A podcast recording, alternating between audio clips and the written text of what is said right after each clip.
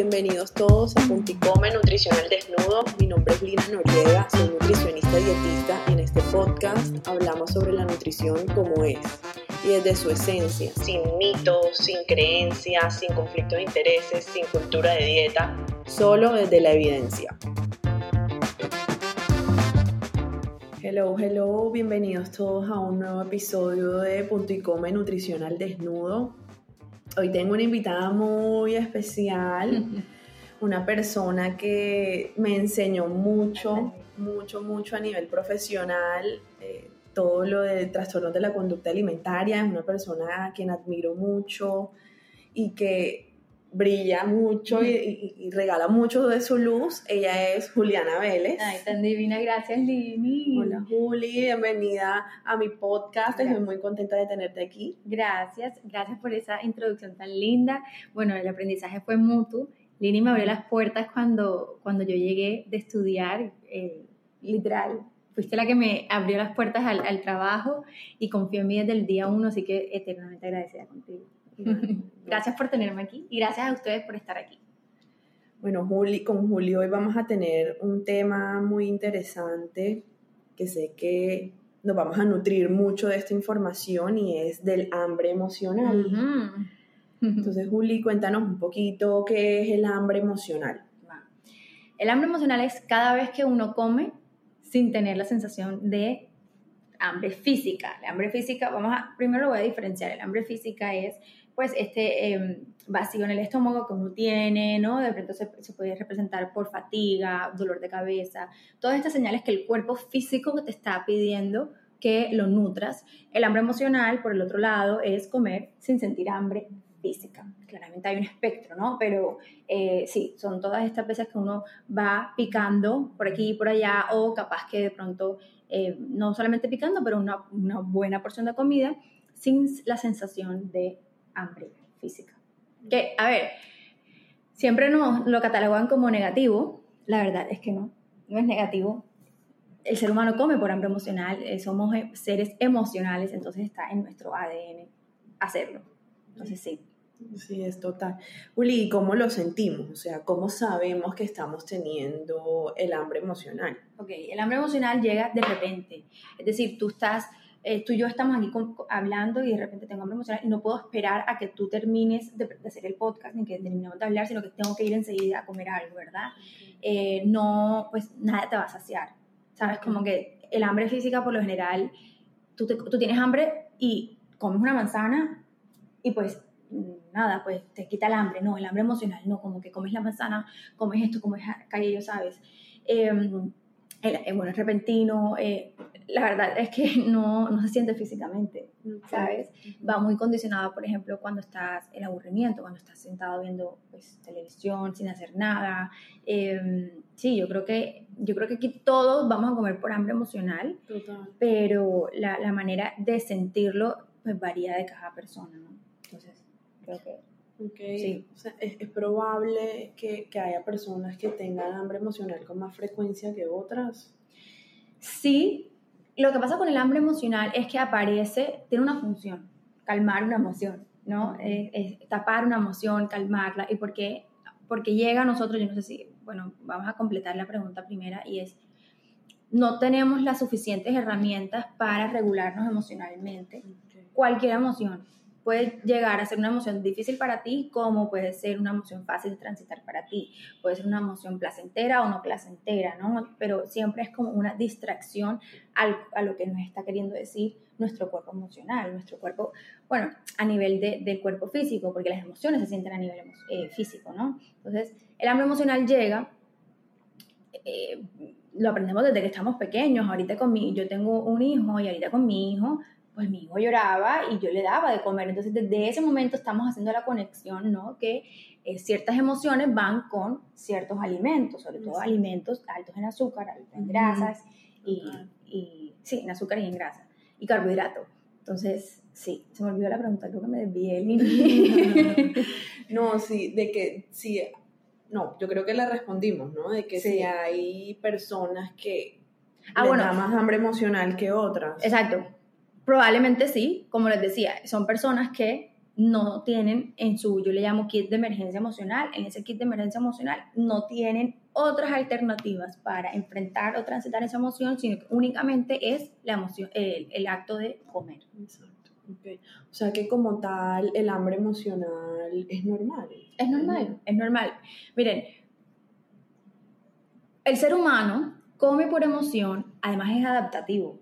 Eh, si ustedes se ponen a ver en la mesa, cuando estamos reunidos con la familia, comemos, hay banquete de comida, si Dios quiere, ¿sabes? Como están estos platos de comida y estamos reunidos, está la, la emoción, probablemente sí, pues hay una buena dinámica familiar de placer, de unión, de compañerismo, de, de contención, ¿no? Entonces, eh, significa que estamos en comunidad, el ser humano es de comunidad, entonces por eso es que también se, se puede considerar adaptativo. Em, también podemos comer por emoción cuando, por ejemplo, estamos en una fiesta y estamos supremamente felices, ¿no? Así no tengamos hambre física, te sirven el pudín, tú te comes el pudín. Total. ¿Ah? Eh, vámonos más chiquitos, este, este es el ejemplo que yo siempre doy porque siempre estamos conectando hambre, pues comida con emoción y que nos va a acompañar el resto de nuestra vida es cuando tú ibas al pediatra, sobre todo nosotros chiquitos, cuando estábamos pequeños, íbamos al pediatra, te ponían una inyección y el pediatra, ¿qué te daba para calmar? Una colombina. Entonces, enseguida como aprendes a conectar ciertas sensaciones o ciertos sabores probablemente con una emoción. Y así vamos, es que sí, todo el mundo va a comer por hambre emocional. Exacto. Exacto, o sea que es como reaprender a em, de que no todas las emociones tienen que ser siempre con, con el alimento. Exactamente. O sea, aquí hay que, con el hambre emocional es entender que es un espectro, ¿no? Estamos desde que estamos comiendo, pues, por emoción, porque el, el típico, ¿no? Yo tengo dos estómagos, uno para el postre y uno, ¿sabes? Como que vamos a comer por placer. ¿no? Placer, pues eso es hambre emocional también, no es comida, pues no es hambre física, vamos a comer después porque, bueno, estamos aburridos por confort, ¿sabes? Porque el típico de, nada, me estoy, está lloviendo afuera, me estoy viendo una película, hay aire y quiero sentirme como calientico, entonces me tomo un chocolate caliente o, ¿sabes? Como algo que me conforta. Después vamos a comer, eh, otra etapa del hambre emocional es comer por, eh, como, sí, tapar una emoción. Ya aquí viene, esto es lo que empieza a rozar con lo que no es adaptativo, por decirlo así, ¿sabes? que es como que, ok, estoy aburrido, voy a comer algo. Pero cuando yo digo que rosa es porque probablemente si siempre entonces comes cuando estás aburrido, hay algo con este aburrimiento que no estás queriendo ver, que no te está dejando como conectar contigo mismo, ¿sabes?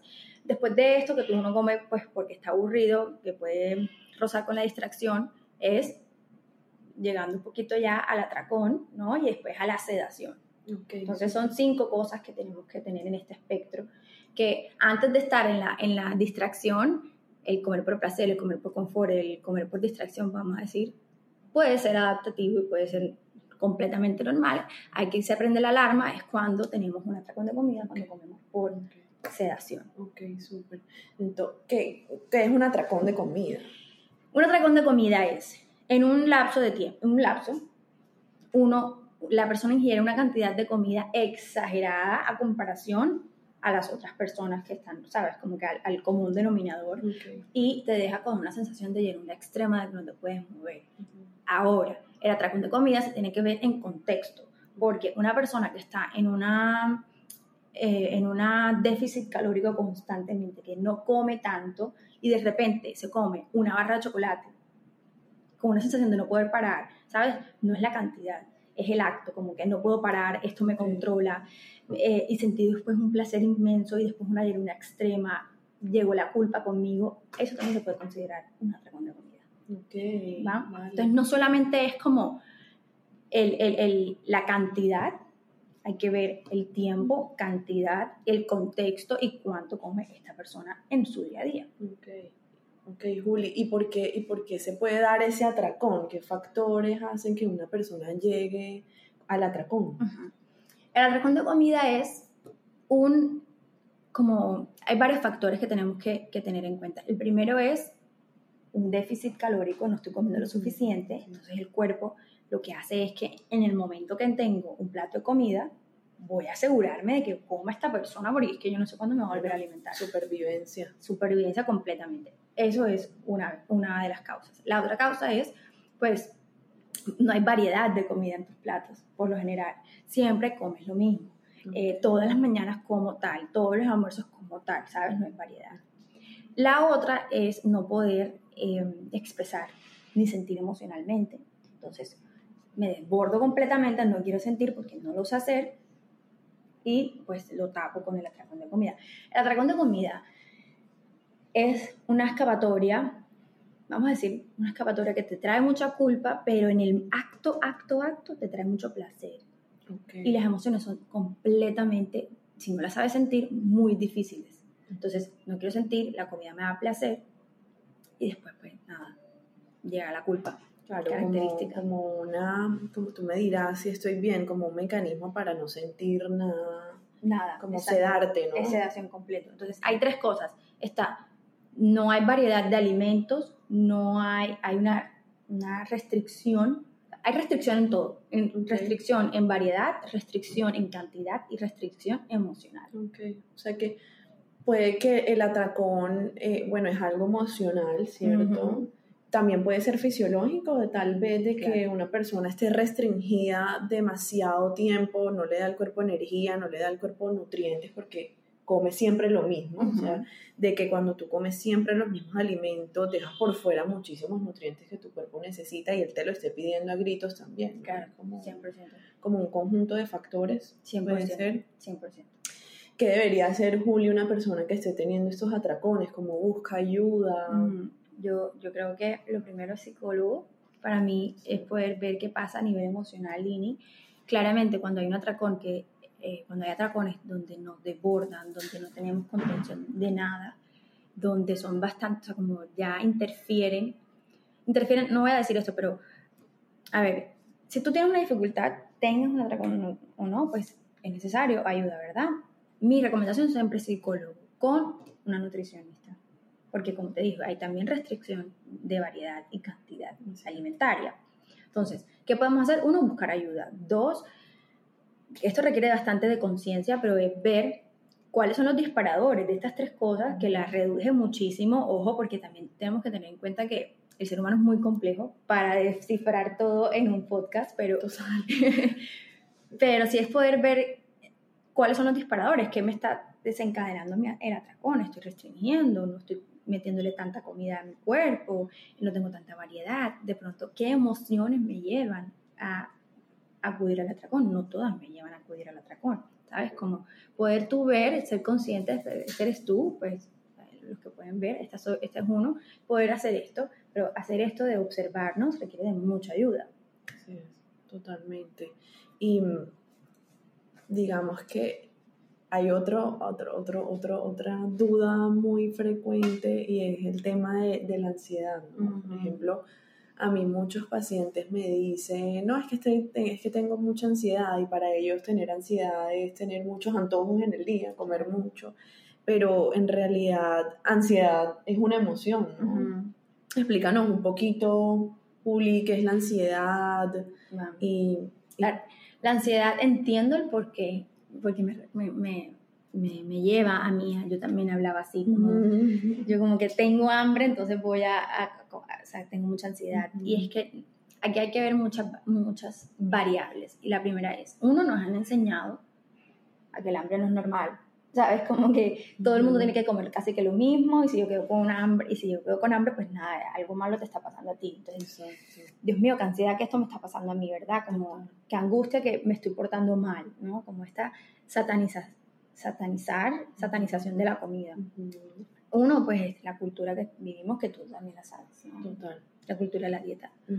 Dos, la ansiedad, pues el cuerpo sí requiere, o sea, sí se prende, es como el péndulo, ¿te acuerdas cuando hacíamos las charlas que hablábamos de un péndulo, como entre más restringida esté, el cuerpo más grande va, pues el atracón va a ser más grande. El cuerpo como necesita llamar tu atención también para que tú reacciones y lo alimentes, ¿verdad? Eso por un lado. Ahora, la ansiedad emocional es una respuesta fisiológica, mental, ¿sabes? Como cognitiva em, ante un estímulo. Entonces, cuando llega, cuando llega la ansiedad es porque uno, pensamos que hay un posible peligro, ¿no? Cuando en realidad no lo hay, hay un posible peligro. El cuerpo se prende, empiezan unos mecanismos pues a, a prenderse en, en, el cuerpo que nos, pues, que nos van a dar la indicación de salva tu vida, ¿verdad? Aparte hay una parte cognitiva muy grande donde eh, pues nada, ¿qué hay detrás de, yo siempre doy este ejemplo, tipo, eh, estamos caminando por la selva y de repente vemos que posiblemente puede haber un tigre, pero tú no sabes si está el tigre.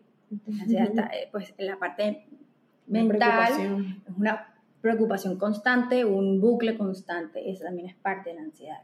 Entonces, ¿por qué decimos que cuando tengo hambre tengo ansiedad? Uno, porque no estamos sintonizados con el hambre, entonces no sé qué le pasa a mi cuerpo. Es muy fácil decir tengo ansiedad porque socialmente está más aceptado decir tengo ansiedad que tengo hambre. Ok. Wow, sí, total. Sabes, como que, como si que tienes hambre, acabas de comerte esto, ¿qué te pasa? Sí, sí, total. Entonces es más fácil decir tengo ansiedad que decir que tengo hambre. Y, y porque definitivamente lo que decían, no, no hay esa conexión emocional con que, bueno, perdón, realmente se vive muy desagradable y la ansiedad es desagradable. Entonces, al presentarme con un plato de comida que necesito más y mi cuerpo me está pidiendo más, pues se siente como ansiedad. No sé si me expliqué. Sí, sí, sí, así es, total. Em, y pienso que entre más miedos haya en torno a los alimentos, como tú me dirás, eh, estos mitos de, exacto, de, la cultura de dieta, de no puedo comer esto porque me engordo o no puedo comer lo otro porque me engorda, que muchas veces son como creencias de la cultura de dieta. Entre más mitos y restricciones haya, pues más, más, menos voy a comer lo que realmente quiero, ¿no? Claro. más ansiedad hay. Claro. El, la cultura de dieta juega un papel gigante, Lini, porque la cultura de dieta se vuelve casi como una religión es como que te portas mal, hay un castigo muy grande. No solamente un castigo de lo que tú consideras que está mal. Porque no es que, a ver, yo, yo, yo voy a hacer la aclaratoria, para mí engordar no está mal, pero para muchas personas que están muy sumergidas en la cultura de dieta, engordar sí está mal, ¿verdad? Entonces, cuando, cuando tú comes algo que no está dentro de este plan alimentario tuyo o dieta alimentaria, pues dieta restrictiva tuya, uno, te estás portando mal, Dos, tu cuerpo va, va, a engordar, que para ti es el, caos. Claramente eso va a dar ansiedad. Y, como, y pues sí, entonces la, la, cultura de dieta te lleva a que tú estás pecando. Exacto, haciendo algo malo. Haciendo algo malo. Y si te estás portando mal, pues obviamente me da ansiedad. Así es, total. ¿Qué podemos hacer? O sea, ¿qué se puede hacer para disminuir la frecuencia em, de hambre emocional o hambre por ansiedad? Bueno, yo hablo a nivel psicológico, tú hablas a nivel, creo que, que puedes hablar a nivel nutricional. A nivel psicológico, uno es ampliar tu kit de emergencia emocional eso es una, una, una, manera muy linda de decir, ten más herramientas para poder transitar las emociones, ¿sabes? Como que no solamente llega la comida. Ten una herramienta donde tú puedas estar en sintonía con tu cuerpo. El cuerpo es sabio. El cuerpo te avisa qué emociones hay. Las emociones son sensaciones corporales, no es más de ahí. Se sienten en el cuerpo, pero no es, ¿saben? Como que no es no va a ir mucho más allá de. Entonces, aprenda a conocer tu cuerpo con las emociones. La felicidad se siente diferente. La, no sé, la tristeza se siente diferente. Entonces, ¿qué sensaciones físicas te da el cuerpo para tú sentarte con esta sensación y poder transitarla y después ver qué necesitas, ¿no? Incluir variedad y, y incluir, pues, aumentar cantidad pues, de, de, nutrientes, de porciones e incluir, e incluir variedad también. Una muy, muy importante es incluir comida que te genere satisfacción. Y no solamente los fines de semana, Lini, porque el famoso cheat day o cheat meal es un atracón planeado. Es lo mismo. Es exactamente lo mismo, simplemente que está planeado. En cambio, que cuando hay una dificultad alimentaria, ya sea un TCA, eh, un trastorno, un TCA dentro de trastorno para atracón o bulimia, el atracón llega sin avisar. Muchas veces llegamos al punto donde lo planeamos, pero como que llega sin avisar. El cheat day lo estás planeando. Hay una restricción muy grande durante de lunes a sábado, lo que sea que sea tu cheat day, y de repente el domingo vamos todo lo que pueda, ¿sabes? Entonces, trata de incluir alimentos que te generen placer durante la semana. Okay. Eso yo creo que es una de las... Y eso lo hablo yo a nivel profesional y también lo hablo a nivel personal. A mí me ha ayudado, me ha ayudado mucho eso. Como incluir, no solamente dejarlo para el fin de semana. Eso, es como más balanceado, ¿no? Porque mm. de igual forma, si lo miras en, la semana, la restricción, la dieta, eh, no como carbohidrato, como pura verdura, que es un extremo, porque eso no es una alimentación balanceada, digamos que tenga todos los nutrientes que el cuerpo necesita. Y el fin de semana ahí sí como el otro extremo, ¿no? Como meterle todo lo que... Lo que no te has comido. Lo que no te has comido. Entonces, definitivamente eso sí es muy importante. Y digamos que a nivel eh, fisiológico, creo que pues va muy de la mano con lo que dijiste tú de, de variar los alimentos, de incluir, digamos, toda la, toda la gama de nutrientes, no procurar de que haya el carbohidrato, de que haya la proteína, de que haya la grasa saludable, mm. que está pues en nueces, semillas, aceites. Em, y también, bueno, ¿tú qué opinas, Juli, por ejemplo, de, de la famosa, es que tengo ansiedad, eh, en la tarde, que me entra una ansiedad en la tarde. ¿Qué opinas de eso?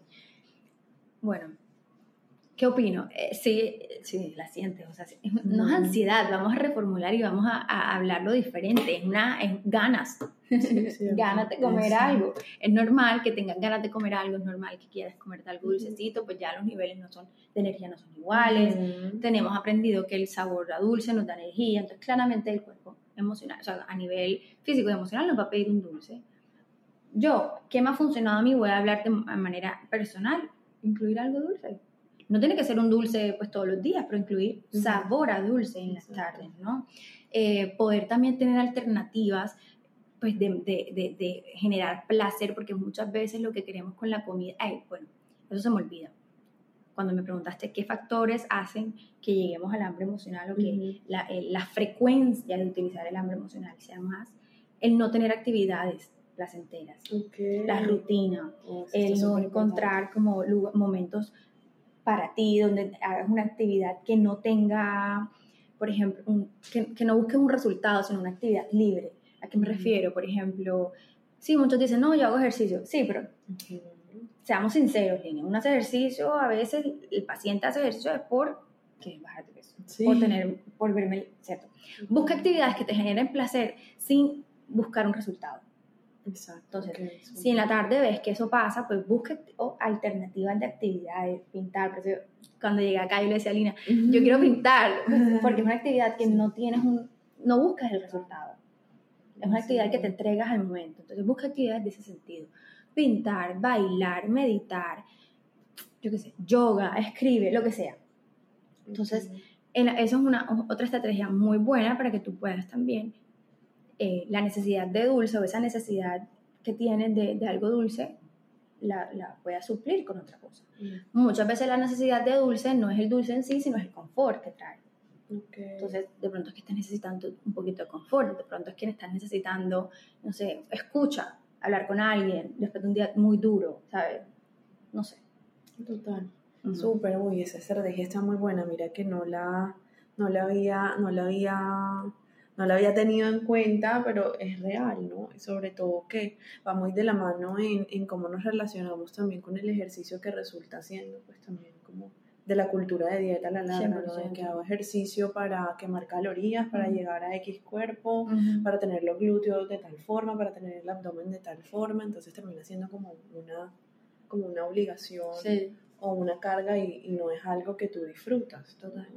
Eso me parece súper importante resaltarlo porque en algún momento a mí me pasó así, de que hacía ejercicio eh, desde el deber, ¿no? Y que si no lo hacía, entonces ya enseguida empezaba a sentir como sensación de culpa. Exacto. Y a la larga no es una actividad de relajación que es lo ideal del ejercicio, porque el ejercicio igual tiene muchísimos beneficios que no son relacionados con el cuerpo, o sea, que son eh, de aumento de energía, de bajar estrés y ansiedad, porque liberas un montón de hormonas y neurotransmisores, entonces eso me parece súper lindo resaltarlo, ¿no? Hay que escoger una actividad eh, que te guste y que disfrutes. Exacto. El tema, el tema del ejercicio es complejo porque es saludable. ¿Sabes? Y como que, ¿cómo le vas a, a, a decir a una persona que no haga ejercicio? Si es súper saludable. Claro, pero ¿en qué momento no se vuelve saludable? Entonces hay también que ver eso. Porque a nivel mental, ¿qué implica el ejercicio para ti? Si estás haciendo ejercicio porque, eh, para no sentir culpa, ojo ahí, si estás haciendo el ejercicio para me estoy desviando de lo que estamos hablando. Sí, yo también, yo fui la que empezó. pero, pero también es importante ver que en qué momentos el, el, hacer ejercicio es saludable o no. A mí me tocó por un momento, por un tiempo en mi vida, parar de hacer ejercicio, porque no era saludable para mí, porque era, una purga para mí. Entonces, eh, el saber cuál es la herramienta, cuál es la, la función del ejercicio en tu día. Si de repente ir al gimnasio es una manera de tú te desencadena culpa si no lo haces, buscar otras alternativas de mover el cuerpo. Pues Hay tantas opciones. Sí, demasiado. Yo he encontrado paz en yoga y me ha funcionado. mira que este tema, justo en uno de los episodios que lo hablé con Diani de la voz Nutrivita, estábamos hablando de, de, todo el tema este del síndrome premenstrual y, que también hay fases del ciclo hormonal femenino en las que una mujer no quiere pues no tiene la misma energía para moverse y es cierto, o sea, es real. Y a veces uno se obliga, mejor dicho, sin que, el cuerpo está cansado y uno está cansado y uno sí se obliga, mm.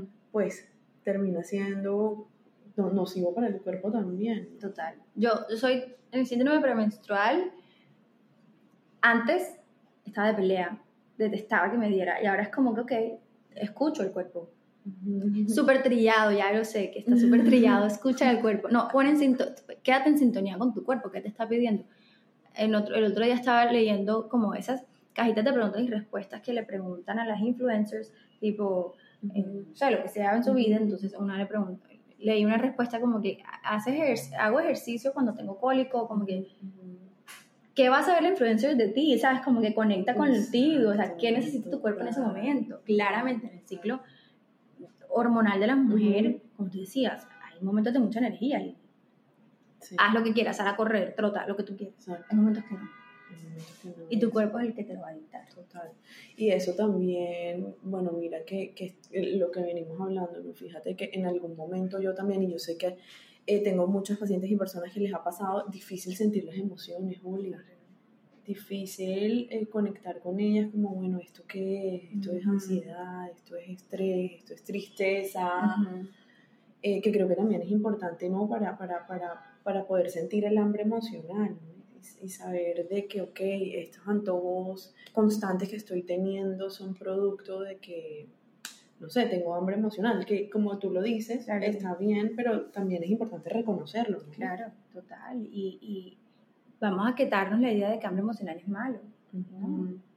En el espectro, después de unas etapas del espectro, se vuelve, no es adaptativo. Eso es real. Pero todos vamos a comer por hambre emocional. Exacto. Eso, es muy liberador. Exacto. todos vamos a comer, todos vamos a, en algún momento de nuestra vida vamos a tener hambre emocional, sino que muchas veces. total. Entonces hagamos las paces con eso. Así es. Y casi siempre, por ejemplo, hablando aquí ahorita del ciclo hormonal femenino, que nosotros las mujeres en el síndrome premenstrual tenemos esa sensación de dulce y azúcares, ¿no? De que sí tiene un componente fisiológico mm. también, ¿no? O sea, no es solo emocional, porque emocionalmente también sucede algo, ¿no? Demasiado. Hay, hay, como... Eh, eh, Demasiado. Se liberan hormonas y se liberan sustancias que nos hacen sentirnos de cierta forma, creo que es que no hay suficiente serotonina. Creo que es creo que es así, entonces nosotros sí estamos como en búsqueda de, del placer claro. por medio de los alimentos. Claro. Y clave es cómo llegas a ese alimento, en ese, sobre todo en ese momento. A ver, yo siempre digo, yo siempre le decía, ya no entiendo, pero le decía a mis pacientes, cuando, te, cuando eh, ensayemos una herramienta en consultorio, trata de ensayarla cuando no lo necesites, ¿sabes? No lo vayas a, a, practicar por primera vez en el, ciclo, en el síndrome premenstrual, que es donde más hormonal estás. Hazlo antes. Pero que ha funcionado y comprobadísimo es, si a ti te provoca el chocolate y le das a tu cuerpo unas galletitas de arroz con peanut butter, vas a querer más chocolate. okay. Con, con, mantequilla de maní saludable, vas a querer más chocolate. Porque es que tu cuerpo no te está pidiendo eso. Entonces, Cuando uno le da al cuerpo lo que le está pidiendo, uno reduce el hambre emocional y la cantidad de comida probablemente sea mucho menos, porque al final, no sé si les ha pasado, quiero chocolate, pero me como las galletitas de arroz con mantequilla de almendra, pero me termino comiendo el chocolate.